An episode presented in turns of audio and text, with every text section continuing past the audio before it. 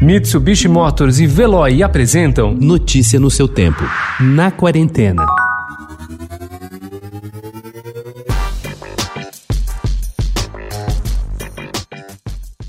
Como em uma largada de Fórmula 1, diversas entidades culturais esperam um sinal verde para darem uma nova largada.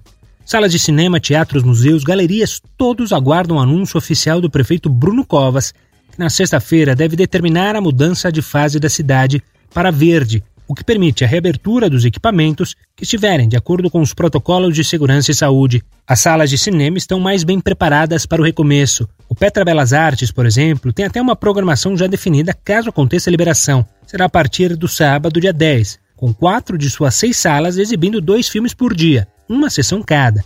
Destaques para a reprise de Matrix e a estreia de Melhores Anos de uma Vida.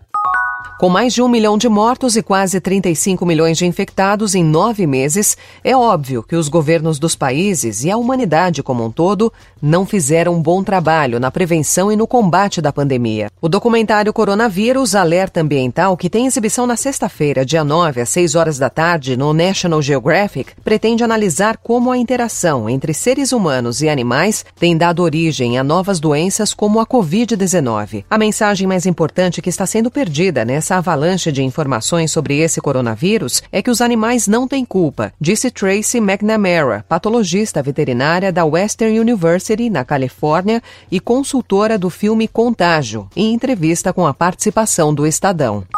Maior exposição da moderna fotografia brasileira montada fora do país, a mostra Fotoclubismo Brazilian Modernist Photography, que será aberta em março do próximo ano no Museu de Arte Moderna de Nova York, terá 140 fotos de 60 fotógrafos do histórico Fotocine Clube Bandeirante, grupo de amadores que representou o ápice do movimento fotoclubista no Brasil, atividade que se propagou nos anos 1940 pelas principais capitais do país.